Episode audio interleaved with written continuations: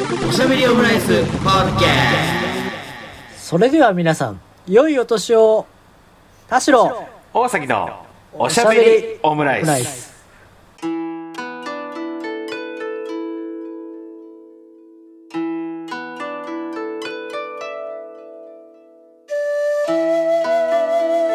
新年明けまして、おめででととうございます。等身大のカルチャートークおしゃべりオムライス第183回の配信です。田代です。大崎です。よろしくお願いいたします。明けましておめでとうございます。いやー明けましたね。明けてしまいましたけれども。はい。これ6月ぐらいまでこれでやるからね、オープニング。いや明けました。あのあまあそうね。元気の方が確かにねいいですからね。確かに。うん確かに、明けましておめでとうございますと、良いお年をってずっと言い続ける系もする。いやいらんいらん良いお年をって実は年末言わないって知ってた？あそうなの？え？なんか、うんうんうん。年年明けの方がいいらしいよ。なんか、良いお年を、これから過ごしてください、お過ごしくださいの省略で、うんうんうんだから年明けに言う方がいいらしいよ、実は。良いお年をお迎えくださいの略ではなくってことですか？よ、良いお年をお過ごし、だお過ごしください。お過ごしくださいってことなんだ。こと良い今年良い今年をみたいなことなんだ。そうそうそうそう。でもなんか、へ仕事終わりとかさ、うん。なんか、これでもう年内会うひ会うの最後だねっていう時に、うんうんうん。お、良いお年をって言うのって、普はいはい。段なんか、ご機嫌ようじゃないけどさ、ーうん。なんかあんま言わない語法だけど、うん。言ってて、聞いててなんか気分悪くなんないじゃん。良いお年を。なんないですね。うん。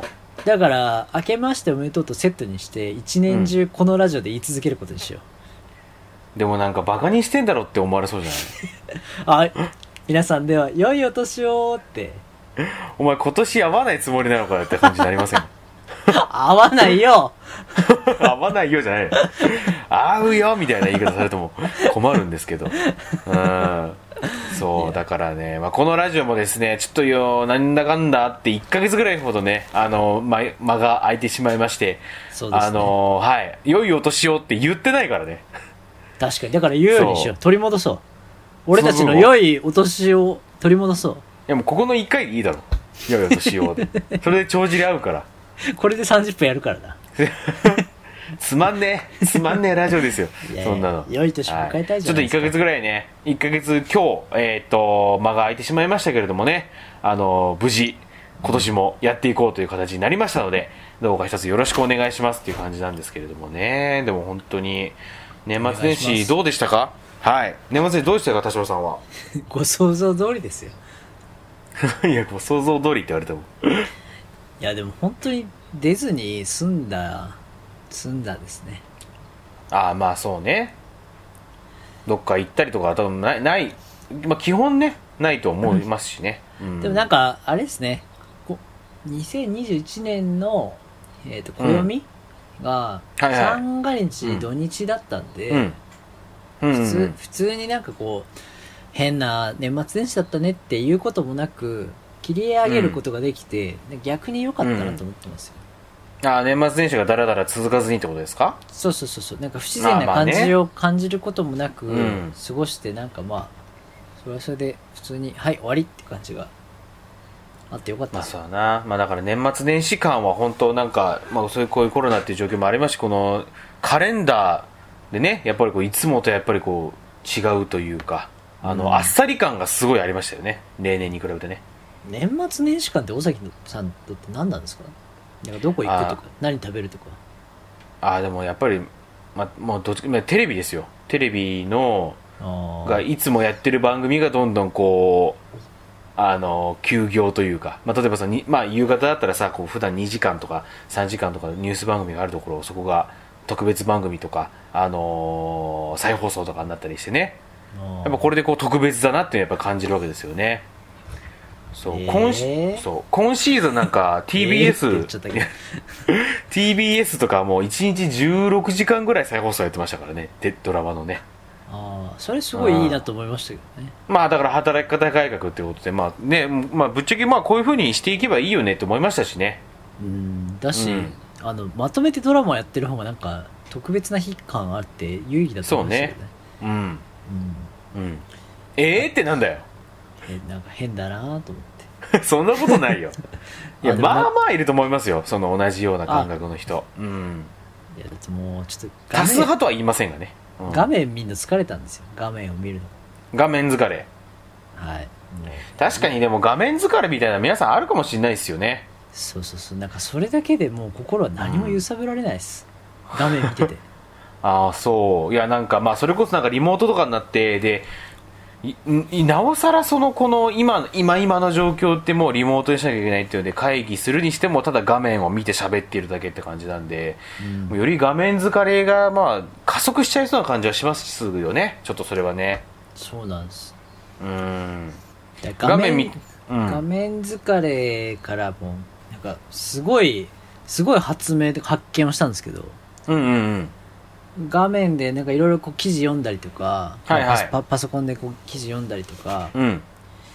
まあ、SNS でうん。こうずっとなんかいろいろ追ったりとかうんうんうん。し知ってますけどうん。あの紙にうん。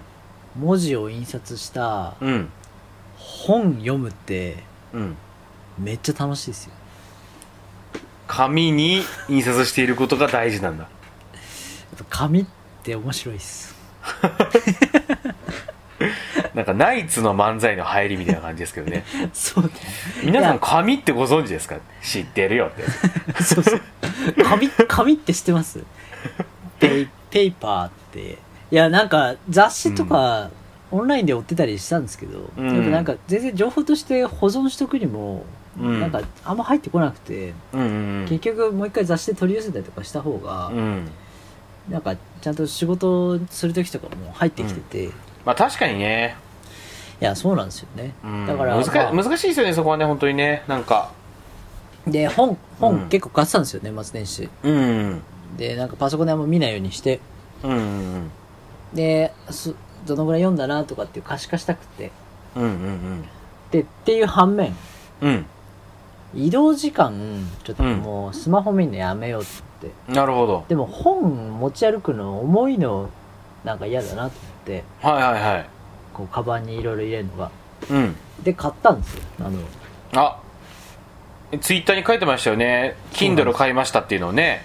で読み始めたんですけどうん。一瞬回って画面疲れしちゃいました。まあ Kindle も画面だからな。いやそうだったなうと思って。ん。本読むなんかそのの楽しくて、うん。いや本もっと読もうと思ってうん。買ったらああ画面疲れするから本読み始めたんだと思って。でもなんかこう目にこう来る感じとしてそのどっちかというと紙寄りというかまあなんか画面よりかは紙に寄せてるみたいなとこあるとおお伺いしたんですけどそうでもない。それがやっぱあの基本モノクロなんで、はいはいはいはい。なんかその辺のちょっとこう情報が多すぎない感じとか、あと、はいはいはい通知が来ないんで、うん。なんか電車乗ってる間にこれ読むだけみたいなのは、うん。まあなんかこうベタにやっぱなんていうか SNS 疲れとかではなくてなるほどなるほど。なんか同時にいろいろなことをやらなくていい時間が増えるっていうのは結構いいなと思ってて、ああはいはいはいはいはいはい。うんうんうん。でなるほど端的に今年は一個のことに集中するマルチタスクとかじゃなくてなんかはい。そんな大それたことじゃなくてうん一個のことを楽しむときは楽しむ時間を増やす方がいい,、いいなっていうのをはい。年末年始で感じました、なるほど。なんかテレビ見ながら SNS でなんかこれいいとかっていうのもいいけど、うん。もう劇場に行って笑うとか、うん。劇場に行って泣くとか、なんかこう、映画館に行って浸るとか、うん。やっぱ情報一個がいいなっていうのはやっぱ常々感じますね。なるほどね。その一つになんか集中するみたいなのでちょっと一つあのめっちゃしょうもない話してもいいですか？はい。あのまあ年明けでねまあアマ,、まあ、アマゾンとかでこう初売りとかねこうやっていたと思うんですけど、まあその中で、まあ、今年ちょっとこういう緊急事態宣言出るぞみたいな感じになってじゃあ巣ごもりだねみたいになった時にどうしようかなと思っていろいろ考えてあのまあアンカーのやつなんですけどあの VR グラスを買いましたね。うわ、あー情報多いな。いやいやでもね VR グラスはめるじゃないですか。その VR グラあのスマホを入れて見る VR グラスなんですけどああ、安価なやつね。そうそうそう。まあ完全にまあそのなんかあのその世界にやっぱり没入できるというかっていう感じだからそれはベタだな。それは本当それだけにやっぱりこうまあ聴覚もね視覚もこう支配されるからそれはそれそれはそれでやっぱりこうなんか新しい体験だったなと思ってね。あのその VR グラスがその VR グラスがねこうなんかよくわかんないんですけどなんかこう DMM のポイントが1000円分ついてるっていうやつなのね。でまあなんかまあいやわかんないですわかんない。ななんでこの DMM のポイントついたのかわかんないなって思いながらまあ買ってね。でこう届いて。で DMM のポイントこのコードで入力してくださいみたいなああこんなえーこんな感じでやるんだ、まあ、ちょっとなんでこの DMM のポイントかよくわかんないけどちょっとこれ入力してみようかななんつってさそのコードをこうペリッとめくって入力したんだけどなぜかこう入力してもねあのこのコードはすでに使われていますっていうまさかのエラーコード。まさかのエラーコードが出てあ別にこれ DMM のポイントめっちゃ欲しいわけじゃないけどカスタマーセンターに電話してみるかっつって。いやエロじゃん。でカスタマーセンターに電話して「じゃあこれこれこういうことなんですよね」って言ったら「あそうですか。じゃあ確認してますね。あ確かに使われてますね。なんかこうあなんかこちらの方でもなんか入力時にこう入力できませんでしたみたいなエラーが出ることはあるんですけどこのなんかすでに使われてますってエラーは見たことないんですよね。あーって言われて、まあ、こちらも、うん、まあですよねとしか言えなかったよね。なんか、その、実際それ確認してみて、なんか、あの、すでに使われてますっていうのが出てきたってことは、なんか、向こうからしたらさ、その、こいつ、すでに使ったコードを使ってないって言い張って、もう1000円分もらおうとしてんじゃねえかって思われてもしょうがないじゃないですか。そうだよただのエロ坊主だからなまあちょっとなんでそのポイントかちょっとよくわかんないんだけども、欲しいものは欲しいじゃない。おいエロ坊あ主だからまあ、いや、でもそうですよねとか言いながら、でもこちらもさ、そのなんか、あの、証拠も出せなくてさ、本当に入力したらそう出てきちゃったって話だから、いや、でも本当入力したらこう出てきちゃったんですよねとしか言いようがなくてね。証拠はエロの履歴を出すんだよまあだから結局それでね、あの、まあ、じゃあちょっと新しいコードを送りますわというふうに言われたんだけど、まあちょっとそのコードが来るのを待ちきれずに、もう3本ほど動画買っちゃいましたけどね。ほらエロじゃねえかよ。いや、あの、そういうんじゃないんだけどね、別にね。おいリモートで目をうつろにするのやめろ。あの、嘘ついてるやつが見る方向を見てましたからね。そう、うん。あんまり漫画でも見ないよ。目をうつろにする嘘つき。おーおーみたいなあの今時漫画で使ったら古い表現だっつってダメ出しされるやつですね。うん、頭叩いてひよこ出ることないんだから うん、まあでもねそのこそのゴーグルはあの2000円ぐらいのやつだったんですけどね。あのもうもっと冒険しろよ。だから今度はねあの Oculus Quest 2買おうかなと思ってますね。いやそうですよ。私もそう言って本がいいと思ってやっぱこううん。1万円以上やっぱこうかけてやっぱ軽いのがいいなと思って買いましたし。でも分かんないじゃないですかそのなんかひょっとしたら VR 酔いとかね体質がダメだったらねその3万4万ぐらいしたのは投資がちょっとあれになっちゃうんでね。一応すぐ。2000円から始めて。すぐ。売でそればいいんですよ。でその2000円にねその1000円のポイントがついてるって話だからね。何に使うのかよく分かんないんですけどね。うん。そういう結構ね。せこいせこいエロいやつが一番ダメだよ。みんなこうそれでこう自然とか楽しむのかなって思いながらね。あのキリンの格闘とかを見たりするのかなみたいなね。外行けやうん。霧なんかいくらでもいるだろ外に。いや外アフリカじゃねえんだからさここ中野区なんだよ。いろよ。いいやいるしたらいたら見るけどね。お前がそもそも自然なんだから見つめろ。うん何そのなんか深いみたいな言い方。いやそのねやっぱ冒険するのにね金額をケチっちゃダメですよ。まあだからこうススモールスタートですよ。スモールスタート。あ あそれはやっぱプライベートは大きくいかなきゃ。いやいやもう今年はもう、まあ、あのもう本当に俺電気とガスも切り替えたからね。気持ち悪いな。29歳。電29歳の年電気とガスを切り替え。で多分携帯のプランも切り替え。で保険に入り投資信託の額は増やしっていう1年にしようと思ってますから。ちょっとこの場で誓ってください。何をですか？電気はもううん。立つと、いやあの元朝日新聞のあのアフロの記者じゃないんだからさあの女の人。そうなんあの人。ですかうん。いやなんかいいませんでしたっけ？なんかそのもうミニマルな生活でいいんだっつって電気もガスもありませんみたいな。無理やろうと思います。体体重を5 0キロ台にするかうん。えー電気とガスを立つと誓ってください。などっちも嫌だよ かもう体重を減らす体重を減らすのは今やってますけどその電気と。かもうあのエロを立ってください。ええいやどれも無理いやいやた立ってください。何か何かを立ってください。立ってってダブルミーニングですか？すちょっと面白くないっす。だから面白くないことも言っちゃうぐらい無理なんですよそれはやっぱり。その選ぶのは。えうん。ー、ダメです。ダメか。ちょっとえエロを立ちながら痩せてください、痩せてください痩せるのはまあ今ちょっと結構ね、年末からちょっとやってるんですけど、エロはちょっとな、うん、エ健ロ。心配してというかなんかちょっとん面白いので、痩せると。いやまあそう、うん。あ痩せるだって痩せるのこと自体立つ行為だからさ。あじゃあエロをより摂取しながらめっちゃ痩せてみてください、そしたらプラマイですから。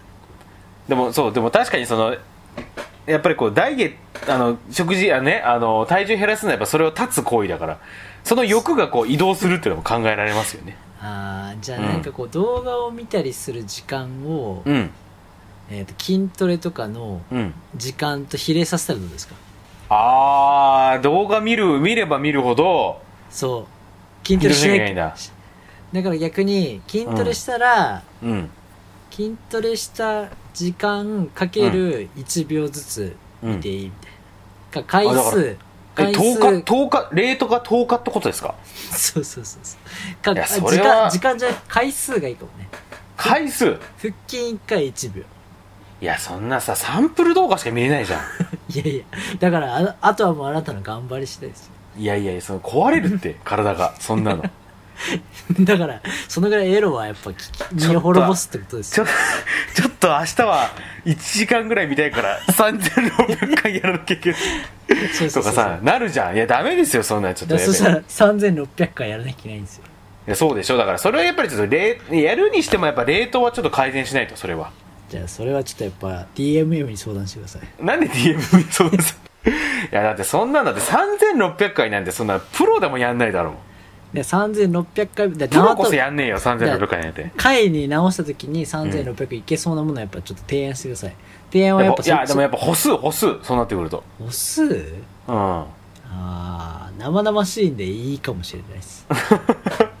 歩数いやそうだよな。でやっぱ近くのマイバスケットとか行くにしても800歩ぐらいなんだよな今。だ1万歩行った日は今日歩いたなって日じゃないですか、そうね。8000から1万ぐらい行くと今日歩いた日だなって日じゃいないですか。やそうだよでも知ったね。リモートで仕事しながら1万歩だって無理だもんだって。でも秒秒数に換算したらそれで3時間ですからね。あだから1秒1歩でいいのそれは。やめましょうかじゃあ。どういうこと？どういうこといやだったらいやそれが本当適正だと思いますよレートとしては。じゃあ 10, 10歩で10歩で1秒にしましょいやだダメだよそんな。う10歩。レートの設定下手だね。いやいやいやそんなもんですよ。下手ですよ。あなた運動した後にカロリーの数字見たことありますでしょ？いやもちろんそうだけどさ。らそんなもんなんですよ。いやそうだよ。えスイッチ30分やっておにぎり半分見たことありますからね。いやそうだよ。あのリングフィットアドベンチャーやって、うんうんうんうんだそんなもんですよ。いやいやでもそれはだかから体の仕組みがそうなってるだけでしょ。そうそうそう。だからエロもやっぱうん。摂取しすぎると、じその時間なんて人間が決めたもんなんだからさ。それは自由にやっちゃえばいいんだよそんな。その体の体の仕組みはこうだ体の仕組みはこう常に備わってるっていうか勝手に決められたものだけど時間は人間が決めたことだからそのそれはもう自分でこうもう左右してもいいんですよ。そんなだって。だって人間がか人間が人間の体作ってたらその今のこの運動のかで消費するカロリー数もっと増やしてるからね絶対。これはもうね人間の体の仕組みを作った側が悪いです。さああ今日のおしゃべりオムライス。これにて終了となりますけれど。時間なんて人間が作ったものなんだから自由にやっちゃえばいいよっていう文字起こしめっちゃ偏差値低いですね。いやいやいやいや、うん、いやでもやっぱりこうトランプを支持してる白人とかに多分受けますよ、うん、ちょっとおしゃべりオムライスはそういうところにちょっと向けて配信してないんで。しゃべアノンとしてねやっていこうかなと思いますから、うん、菊池成吉のヒゲっていう感じですね。いやあれも去年の記事だから。一昨年の記事だからね、うん、1年半前ですからね。うん。そう。はい。そうね。アリエルピンクとかがねまさかって感じはありますけれども、いやでもそうだ画面話をして画面疲れはね、うん、確かにあるかもしれないですけど。うん。やっぱ情報のうん。選び方キュレーションそれをうん。もっと知りたい、そしてラジオを通じて我々が喋ろうという一年にしたいです、そうね。なんか去年まあそう去年は本当になんかいろんな情報に翻弄されたし今年もそうなるんでしょうけどまあそういった中でせめてこの カルチャーテレビ映画ぐらいはちょっと主導権握りましょうよってことですね。ネットフリックスとかあのアマゾンプライムとかにレコメンド権を握られるのではなくってことね。そう。だからそのやっぱなここぞという情報を悩んでる時間が一番長い気がします、我々。そうね確かにな。なんかそれがちょっと疲れてきちゃった。うんっていうところですね、うん。まあだから愛の不時着の話しましょうか。見た？これがね 2, 二人とも見てないんだよな。愛の不時着。イテウォンクラスもね。1話見たんだけどね。あ1話見たんだ。え見たよ1話の一話の感想をちょっとお願いします。1話の感想？うん。愛の不時着だよね1話あいやいやイテウォンイテウォン。あイテウォンクラス。ちょっとイテウォンクラス1話の感想田代が切る。イテウォンクラス第1話。あと8話見ても面白くなさそう。過激発言ですね。過激で。スタンドバイミードラえもん2みたいじゃないですか。そうですね。うん。でもなんか作りがもしかしたら違うのかもしれない、なんかキャストとかキャスあキャスト勝ちしてるというか、ああそう。ええなんかわかんない。もう話題がうん。わ話題がもうお膳立てされてるからずっと見る前提で長く作ってる作品と、なんか1話で引き込むタイプのうんうん映画とかドラマとか、その冒頭で面白って思って見てもらうとか、予告でセンセーショナルのテーマでうん。とかじゃなくて、うん。もうこの世界観好きっしょって感じで来られるとうん。いや嫌な感じしない。多分好きだと思うけどうんうんなんでそっちのあぐらにこっちが乗らなきゃいけないって思うドラマにもう飽きてきちゃったのかもしれないあえー、じゃあ私がね私が、ただ流行ってるんで流行る理由もわかるし、嫌なうん。嫌な気持ちも全然しないです。けど好きな人の気持ちもわかるけどうん。あのそういう顔が見たくないって話です。誰の？制作者の。めちゃめちゃ尖ってるじゃん。怖いんですよ。制作者が？制作者が。制作者が怖い。俺は制作者が怖いんだって。いやいやなんかこういうの好きでしょって来る来られるより、うん。面白いですってやっぱ言いたいんですよ。先に。ああだからこうやっぱまあ、ネットフリとかが本当それ顕著なんでしょうけどそのマーケティングでドラマつくものを作ってほしくないってこと？ああでもそれもあるかもしれないね、うん。まあでももしかしたらロマンスジャンルがうん総じてその可能性はあるかも、ななんかあの予定調和の設定にしておきながら、うん。そのロマンスで崩していくみたいなところとかだ他のオプション的に意外とジェンダーレスで面白いとかっていうところがオプション的にあるけど、コッシーがロマンスだと、うん。それはロマンスだからいやいや誰かと誰かが好きになるんでしょっていうのがロマンスじゃん、いや別にそれまあまあ。まあは性別問わずにして、うん。だ誰かが愛を育むんだろってところに、いやいやロマンスってなっちゃったらそれは面白くないんで、田代はロマンスが好きじゃない可能性もありますね。あー。なんかでもその感じでそのなんかいやこれこれこうなるんでしょうの枠を広く取っとくともう楽しめる作品なくないですか、はいは もうそれこそドキュメンタリーぐらいしかないんじゃないの？いいやでもそうね。で最近はあのストリートグルメとかあの、うん。ネットフリックスの,、うん。あのフード系のドキュメンタリーをよく見てます。なるほど。でなんかへえこんなもの食べるんだとかあこういう調理方法とかあなんか逆に現地の中華ってアメリカの人好きじゃないんだとか、はいはいはいはい。なるあのパンダエキスプレスみたいな方がいいってことだよね。とかとか、うん。まあ、に日本人もピザといえばどっちかっていうとイタリアピザより、あのアメリカ。宅配ピ宅配ピザの方がやっぱ主流かもね、とかね、うんなんかそういう話でどんどん老けてってますね。確かにな。悪いわけじゃないんですけど、うん。でもなんか裏切裏切るような話がやっぱないっす。あーでもなんか裏切りなんか裏切りもさだって限界があるっていうかさ今裏切るものってさ裏切りますって言っちゃうじゃないですか。いやっていう中一応去年の別にこれあとあとあと数分ですけどうん。去年のナンバーワンもベストワン映画は「うん。透明人間」っていう映画で、うん。韓国映画だっけ、いやアメリカっすアメリカっす。あアメリカか。でちなみにこれ、あの歌丸さんもナンバーワンにしてたんですけど、うんうんなんかあの透明人間だったら何したいですかとかって話があるぐらい透明人間って結構ジャンル映画じゃないですか。ゾンビ映画ぐらいなんていうか。女風呂行けや 女風呂行けや。ケツさんのね。だケツが出てきたら一瞬だよねそれは。よく2020年にやったなって感じです。か うん。行かないよっていうのがあるからやってるボケですけど。まだ異常者だよっていうその前提があるからこう笑えるとね。まあい行くよなーっていう世の中じゃないっていうのもちょっと不思議ですけどそうね。なんかニューヨークの漫才みたいな感じになりますけどそね。そうね、そうそうそうそう。まあっていうなんかみんなが知ってる透明人間になるということはまあ知ってる中うんはいはい。透明人間になってこういうような、うん。例えば犯罪が起きるとかうん。欲望を満たすとかっていうのが、うん。まあ一通りみんな知ってる中はいはいはい。透明人間がうん。いた世界の、うん。いる世界うん。のサスペンスホラーの映画をやりますって、それこそ裏切りますってやっておきながらうんうんうん。逆に現代の2020年、まあ、2021年、まあ、今見れる、ね、アマゾンで見れるんであれなんですけど、うんうんの映像技術駆使してうん。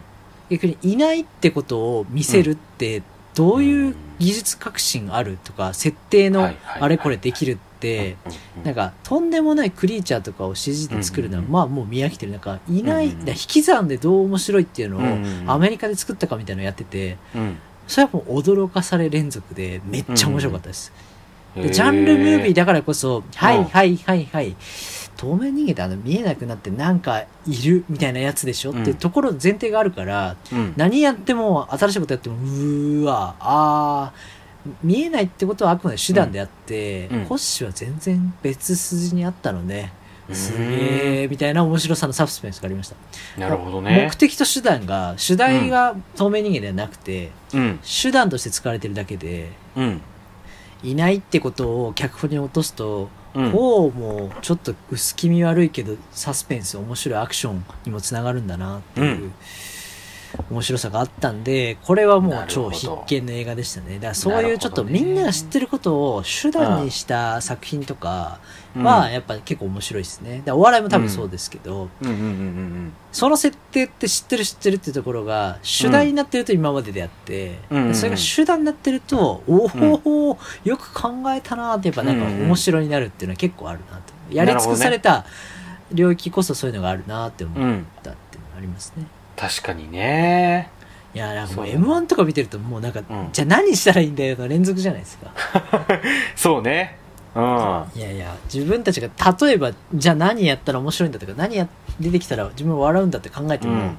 いやまあそれもう、もうあるしな、みたいな感じ結構あるじゃないですか。そうね。だから本当になんかこう多様性まあ本当になんか m 1に関しても多様性の時代というかそれによって、ね、一時期その、まあ、手数論みたいなのがこう優勢になっててましたけど、まあ、それはまあ5年休止した5年間でリセットされてみたいなね話が、うん。あの小堀明さんのブログにもありましたけど。すごいめちゃめちゃ有名な人だな。そうね。だからそれでまあなんかいろいろまあできょでなんかなおかつその去年のミルクボーイでなんかこうしゃべくりみたいなところもなんか頂点を叩き出したからそこから今度はこうバリエーションの時代に入っていくのかなみたいなところはありますよね三種三様だったしね。うん。三種三様だったね。まあ、だから誰が一番面白い笑いかみたいな話もそうだけど、その、うん。などの味付けが一番面白いかとか、そのね。映画もドラマもね。うん。で、主題がひっくり返ってると、まだみんな笑,、笑ったりうん。感動したりするっていう。だかうんうん。うんら手段のところはもう別にオールドスタイルでもいいと。はいはいそうね。ん。そうそうそうそうそうそう。で、逆にもう主題の部分で、うん。あの、好き嫌いの前に、ああ、好きの前に、うん。ちょっともう抵抗感が出るようなもの出ちゃうと、うん。もうみんな引いちゃうっていう。そうね。そそこでうん。そう、見取り図はそれがあったってね、ちょっと話がありましたけど。そうね。だからそこは本当に感度と、まあ、あと勢いとボケの強度みたいなところ。でボケの強度が弱いとそこのなんか違和感が立っちゃうみたいなのはありますからね。まあ、強度もですけど、その踏んじゃいけないワードを踏んだとかうん。の時点で、まあ、その、手数としては面白いけど、言っちゃいけないこと言ったなとかっていうのがあるとかね。まあ、だからそこでどれぐらいなんかこうん頭にこびりつくかみたいな話もあるしで逆にそういう感じをこう逆手に取ったというかそれがまあニューヨークだったりもするしね。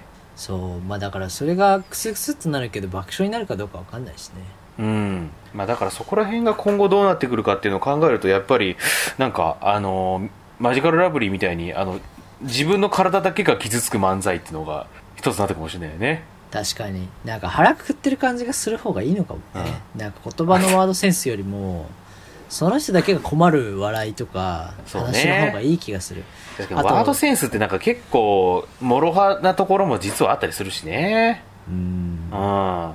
なんかあんま響かなくなってるしな。うん。あとあそれれこそなんかおいでやすこおいでやす小田さんのあの、うん。絶叫で笑っちゃうとかね。もうそういう単純なというか。確かうんにな。いやそうなんだよな、知らんなーって言いながらうん。お笑いあ漫あの漫画のギャグ漫画のこうなんかツッコミみたいなこう体の見方したからとこうやって。とそうだな。あギャグ漫画っぽかったな。うん。あと困ってるおじさん見えるのはみんな好きかもしれない。ねそうね。おじさんが困ってる姿ってやっぱ面白いもん。な、うん。うん、それこそなんか錦鯉だと渡辺さんの方が困ってましたからね。そうだね。これはどうなんだっていうね。そうね。うん。この辺でも本当になんかきょまあ本当にねこう2019が本当によくできすぎてたっていうのもありますけれども2020も本当になんかいろいろいろいろやっぱ見れてやっぱ M1 って楽しいですねと思いましたよね本当にね。うん。うん。まあお笑いことさらですけど。うんやっぱ考えすぎて正論で来られちゃうとちょっとみんな萎縮しちゃうのもありますからね。そうね。とやっぱ私はあのイテウォンもそうですけど、うん。えー、あの逃げ恥うん。とかももうやっぱ見れないですから。怖くて。逃げ逃げ味嫌いでおなじみの田代さん。嫌い嫌いじゃないんですよ。こ怖いだけですよ。いやもう嫌いじゃん。怖いんですよ。収録前に言ってたのは嫌いなやつの言い方だったんだよいやいやあんなに優れたものはやっぱ直球で優れてみんな好きなキャストにうん。す素敵な言葉を述べられたらやっぱうん。なんか萎縮しちゃいますよ。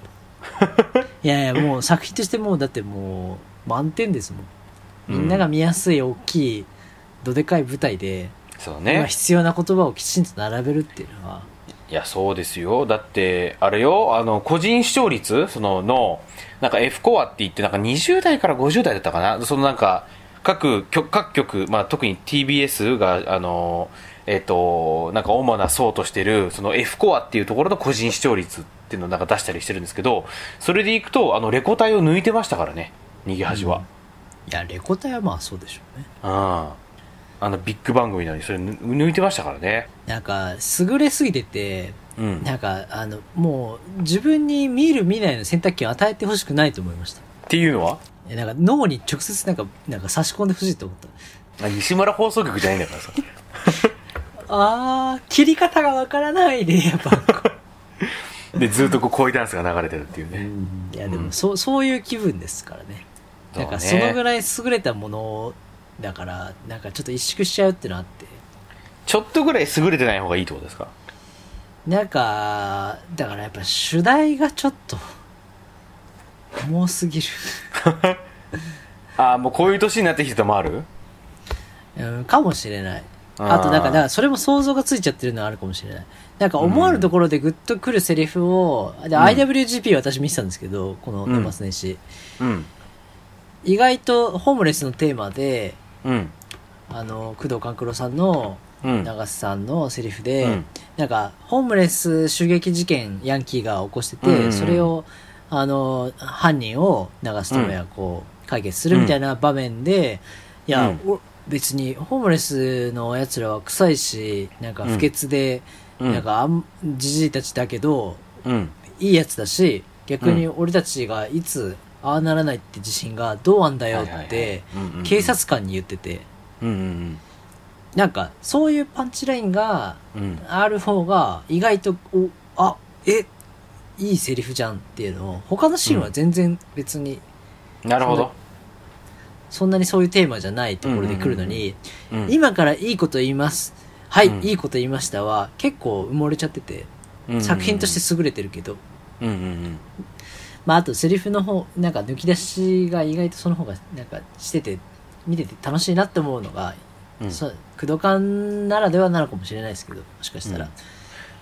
確かにね今回のなんか逃げ恥に関しては僕スペシャルドラマだったからっていうのもあるかもしれないですけどこういうそれはありますね。こういう状況でなんかいろんな問題がバンバン出てきちゃったからそれでこうなんか正直なんか社会問題ちょっとつまやっぱりこう多多すぎるがゆえに詰め込みすぎちゃったなっていうのがね。そうそうそうそうそうやっぱりちょっと社会問題が多すぎるから。いやそうなんです。社会問題うん。が社会問題が多すぎるから悪い、うん。以上です。うん。お疲れだから様でした。はいお疲れ様でした。えっ、と来期あの、はい。来期で今期ですね。あの、工藤官九郎さんのドラマ始まるんで楽しみです、ね、俺の家の話ね始まりますからね。いやいやもうと TOKIO の門出ですよ。楽しみです。そう,、ね、そうですよねあとまあなんか MBS 制作でなんかあのなぜかテレタマとか TVK で関東はやるドラマであのミュー404の塚原さん監督はい。で、あの霧島のえっ、と方が脚本書く「へー。夢中さ君に」っていうドラマも。何ですか「夢中さ君に」っていう。えー。うん、なんかジャニーズの方が主演だったと思うんですけどなんかそういうドラマもあったりするんで意外とそういうところになんかあのねお宝みたいなのがあったりするんでね。そういうところも結構チェックしていけたらなと思ったりしますけどね。同じジャニーズでも激辛を食べ続けさせる番組ありますけどね。ありますねなんかね、ドラマでね、うん、なんかっいろいろやりますね。ていうのはありますけどね。まあなんか今回なんか2020どうだったとかなんか年末年始いろいろ見てみたいな話ふわっとしましたけれどもね。次回、はい。えっ、と、は2021年まあ今年ねなんかこうどうなるかなというかなんかこうまあ展望って言ったらあれであれでございますけれどもなんかこうこういう風になってほしいなみたいな話もね次はできたらなと思いますがどうでしょう？出たね。まあそれぞれのねなんかこう見てるところでこうなったらいいよな1年みたいなところもちょっとあのお話できたらなと思いますので次回もお聞きいただければと思います。はい。はい。ではえー、っと、えー締めの挨拶を忘れました。何でしたっけ？それではですよ。あ ーそれではまた。お好きな時間におしゃべりオムライス。ス。今マジで忘れた。危なかったわ